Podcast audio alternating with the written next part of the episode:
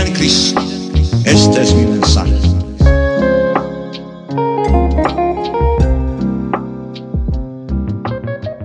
Muy buenas tardes, este es Gustavo Mejía de One Body Spirit and Mind y aquí estamos estrenando un nuevo proyecto que se llama Tinto con Boitila. Y mientras oímos el nombre nos podemos preguntar por qué se llama Tinto con Boitila. Y quería explicar un poquito porque el nombre pues nace en un momento muy especial donde se están reuniendo para hablar un poco sobre lo que va a ser este podcast y estaban preguntándose unos a otros, ¿cómo le ponemos al podcast? Y Judith, que es una de las miembros del proyecto, tiene una camisa con la cara de, San Juan Pablo II, pero abajo decía Boitila. Entonces Héctor, que es otra de las personas que está en el proyecto, pregunta, ¿y, quién es Boitila? Entonces Judith le dice que es el, el, apellido real de San Juan Pablo II. Y él dice, wow, o sea, qué cool. ¿Por qué no ponerle café con Boitila? entonces la esposa de Héctor coge y dice, bueno, no, Gustavo es colombiano. ¿Por qué no decir tinto con Boitila. Y esa es la idea de este podcast, es poder crear un espacio en el cual no vamos a estar dando clases, no es una humilía, no es una prédica, sino que realmente podamos compartir desde el corazón. Que realmente eh, el tema de la teología del cuerpo o la teología del amor humano, como también le llama San Juan Pablo II, pase de ser algo que tenemos en la cabeza para que se convierta en algo que realmente toca nuestro corazón. Ahora, este tinto con Huitila hace parte de un proyecto que se llama One Body, Spirit and Mind. ¿Y qué es One Body, Spirit and Mind? One Body, Spirit and Mind es un proyecto que nace en el corazón de las playas de Miami, en la parroquia de San José. Y nace como una idea en la cual un grupo de jóvenes han querido reunirse y poder compartir con todos los jóvenes hispanos, con todas las familias hispanas, el legado de amor que nos dejó San Juan Pablo II. Entonces, esto hace parte de este proyecto y ahora diría yo que cada uno de ustedes hacen parte de este proyecto. Ahora, podemos preguntarnos a nosotros mismos, ¿por qué es importante aprender eso? O sea, ¿por qué debería yo escuchar este podcast? ¿Qué tiene, qué tiene diferente cuando hay cientos y miles de podcasts que podemos estar escuchando? Yo te diría que a veces para poder ver o entender la buena nueva, tenemos que primero ver la mala vieja que el mundo nos está presentando. Para poder entender el por qué es importante este podcast, tenemos que ver el mundo realmente y ver lo que está pasando y poder preguntarnos a nosotros mismos, ¿cómo puedo dar una respuesta adecuada a todos los retos que el mundo nos está presentando? Porque yo creo que ninguno de nosotros es ciego, ¿verdad? Y basta con prender la televisión y ver las noticias. O sea, yo no sé ustedes, pero yo digo, yo estoy molesto, ¿verdad? Yo estoy molesto cuando prendo la televisión y cosas sencillas, veo como la gasolina sube, como la inflación sube, como la familia se deshace, ¿verdad? Cómo, cómo estamos perdiendo los derechos elementales y básicos de lo que significa realmente ser humano y, no podemos quedarnos tranquilos, sino que realmente hay una molestia en el corazón. Basta con que abramos una revista o abramos un periódico o entremos a Google para darnos cuenta que realmente vamos por un mal camino. Y, y no solo vamos por un mal camino, pero vamos por un camino que literalmente nos puede llevar al abismo. Yo creo que estamos en una época tan fundamental donde tenemos dos opciones la primera, realmente nos informamos y realmente nos comprometemos para responder a lo que está pasando. O nos quedamos en la casa tranquilos, en un sofá sentados, viendo el final de nuestra civilización. Estamos en una, estamos en una época donde eh, hace muy poco en la ciudad de New York, ¿verdad? Podíamos ver un grupo de personas estudiadas, eh, eh, personas con maestrías que se formaron, sentados decidiendo que un aborto a los nueve meses era un gran progreso para la humanidad. Y, es absurdo porque aplaudían y celebraban, ¿verdad? Estamos en una época donde un niño en un colegio tiene dolor de cabeza y no se le puede dar un Tylenol, pero sin embargo se está peleando una ley donde los consejeros de las escuelas pueden poner bloqueadores de pubertad a niños de 11 años sin la autorización de sus padres. Estamos en una época donde el cuerpo ya no es ni siquiera un ídolo, sino que se ha vuelto como un campo de batalla y queremos motilarlo, queremos transformarlo, queremos cambiarlo. Y, supuestamente todo esto se hace en el nombre del progresismo, de ayudar a la persona humana en su desarrollo. Sin embargo, las estadísticas muestran que el nivel de ansiedad y que el nivel de depresión, especialmente entre los jóvenes, está creciendo inmensamente. Entonces yo creo que la humanidad en la actualidad está sufriendo con dolores de parto. O sea, es como un grito que se escucha, que está saliendo desde el alma misma de la humanidad, donde necesitamos ayuda. O sea, el silencio existencial, el vacío existencial se ha hecho tan profundo que se está haciendo parte o se, ha enraizado en toda la experiencia de la persona humana y estamos quedando metidos en nosotros mismos. Eh, y no quiero que esto sea una cosa como tan lejana, donde nos sentamos como que, ay, voy a aprender de teología del cuerpo para poder ir y, pelear con los demás y transformar a los demás. ¿Cómo me detengo y dejo que esta teología del cuerpo empiece por transformarme a mí? Hay una historia que a mí me gusta mucho contar y que tal vez ustedes han oído antes, donde había un papá que él era sociólogo y era filósofo era profesor. Y él estaba creando todo un programa de cómo salvar el mundo, de cómo cambiar la sociedad, de cómo hacer algo grande.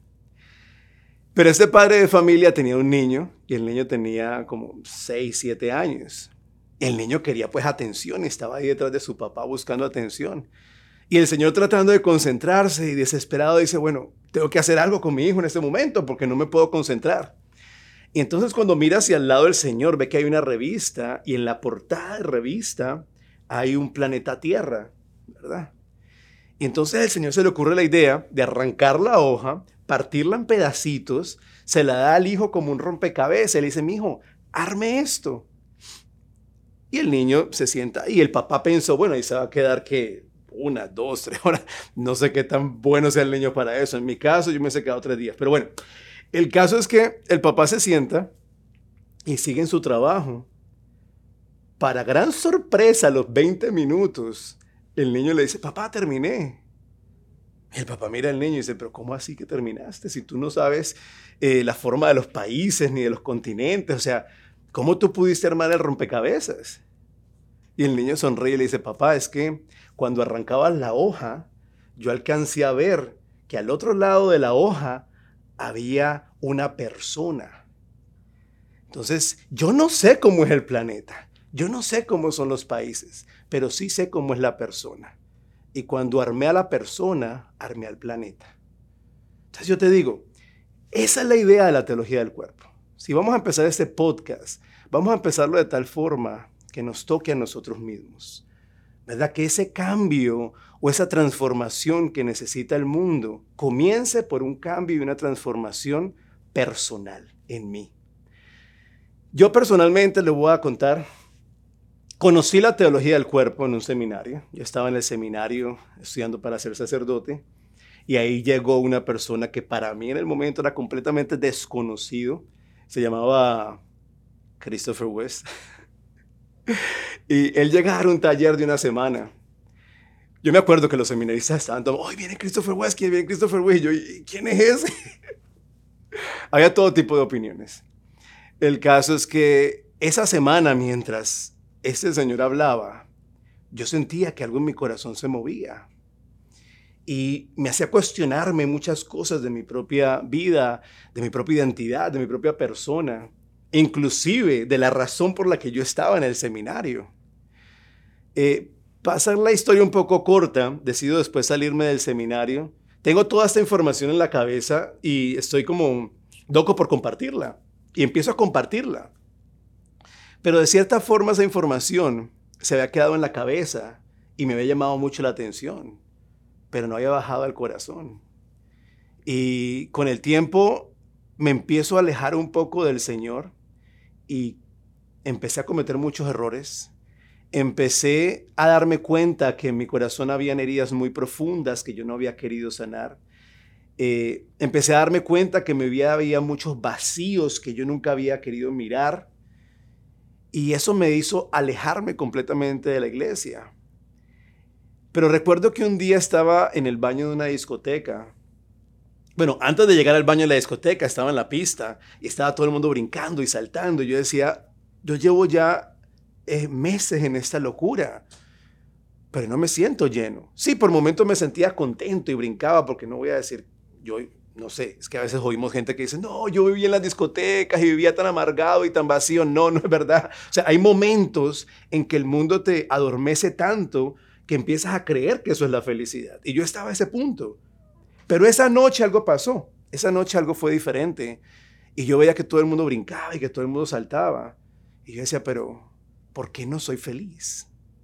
O sea, ¿por qué no estoy como están ellos? ¿Por qué yo sigo buscando más?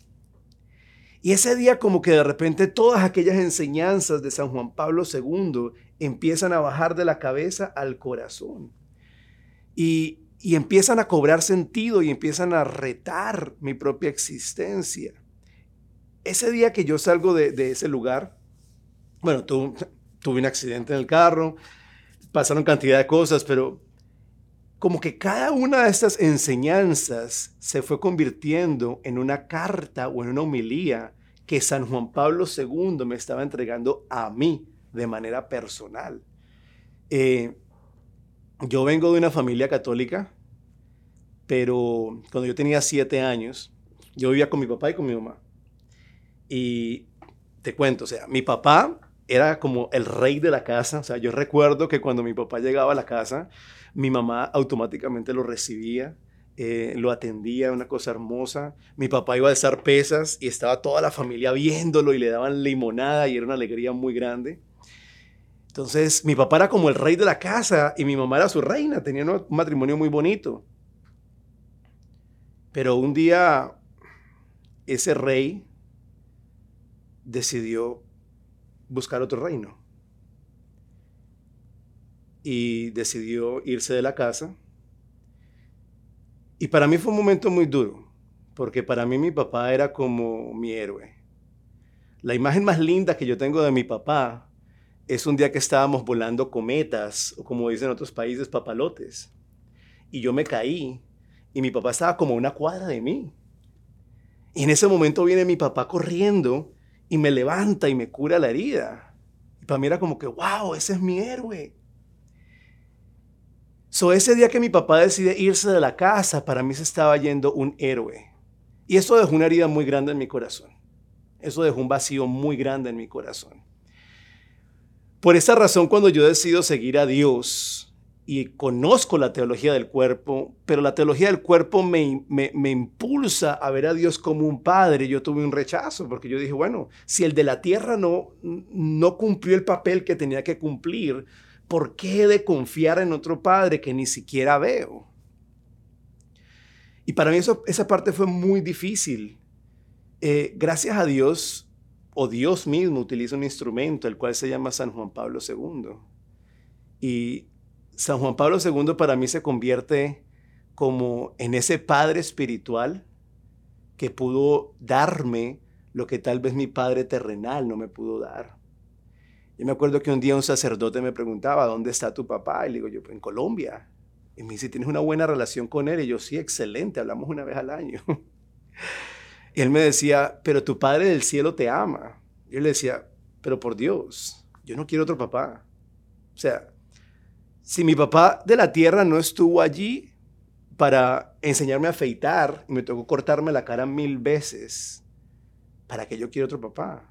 O sea, si mi papá de la tierra no estuvo ahí para defenderme en la escuela cuando me estaban haciendo bullying de la forma más terrible, ¿para qué yo quiero otro papá? O sea, si mi papá de la tierra no estuvo ahí para llevarme a mi primera cita con una niña, si no estuvo ahí para enseñarme el valor de una mujer, si no estuvo ahí para enseñarme a amar a una mujer, ¿para que yo quiero otro papá? Pero San Juan Pablo II me enseñó que el amor de Dios va mucho más allá de todo eso. Y va a ser San Juan Pablo II quien me enseña realmente lo que significa ser hombre. Va a ser San Juan Pablo II quien va a recordarme mi verdadera identidad, identidad que había perdido y había perdido completamente, ¿verdad? Y todo esto lo hace él de una manera muy cariñosa, pero con un lenguaje muy directo por medio de la teología del cuerpo. Eso es lo que yo quiero que hagamos en este podcast. Lo que yo quiero que hagamos en este podcast es que dejemos que esas enseñanzas de la Iglesia Católica realmente entren a cada uno de nosotros y vean esas áreas donde tal vez hay heridas, heridas que han generado creencias, creencias que han eh, generado compromisos que nos hemos hecho con nosotros mismos, pero que en realidad nos afectan y que dejemos que la teología del cuerpo sea como esa luz, ¿verdad? Que viene a mostrarnos todas esas áreas que necesitan ser sanadas. Había una santa que si no me equivoco era Santa Teresa de Ávila, que ella cogía un vaso de cristal bueno, este no es de cristal, pero imaginémonos que es de cristal. Y ella decía, ¿cómo ven este vaso de cristal? Y todo el mundo decía, no, limpio y bonito. Y después ella lo tomaba y lo ponía en la luz y decía, ¿cómo lo ven? Y claro, ante la luz se veían todas las manchas. Y, la gente decía, está manchado. Y Santa Teresa de Ávila decía, ese es Dios. En la medida que nos vamos acercando a su luz, empezamos a ver esas manchas y esas heridas que necesitan ser sanadas. Así que Creo que esto va a ser como, como un caminar, como un peregrinaje. Es como un momento en el que podemos volver a comenzar y por medio de este podcast y de la conversación que vamos a tener, podemos realmente comenzar a sanar.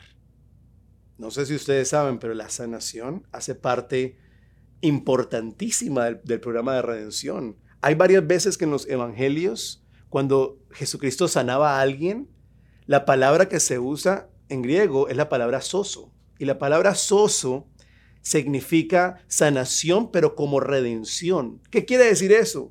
Que el programa de Jesucristo incluye nuestra sanación como personas integrales, cuerpo, mente y alma. Así que ese es el, este es el, el camino al que los invitamos. Y digo los invitamos porque ustedes aquí me están viendo a mí, pero detrás de todo esto hay una cantidad de personas que están trabajando y que hacemos parte de ese proyecto de One Body, Spirit and Mind. Y en este caso, de Tinto con Huitila. Muchísimas gracias. Eh, más adelante, para que sepan, vamos a tener, vamos a abrir espacio para preguntas. Entonces la idea es que ustedes nos empiecen a mandar preguntas y en el programa, programa vamos a tener un momento para ir respondiendo esas preguntas. Es como que ustedes a partir de hoy nos están dejando entrar a sus hogares para comenzar esta conversación. Muchísimas gracias y que Dios los bendiga.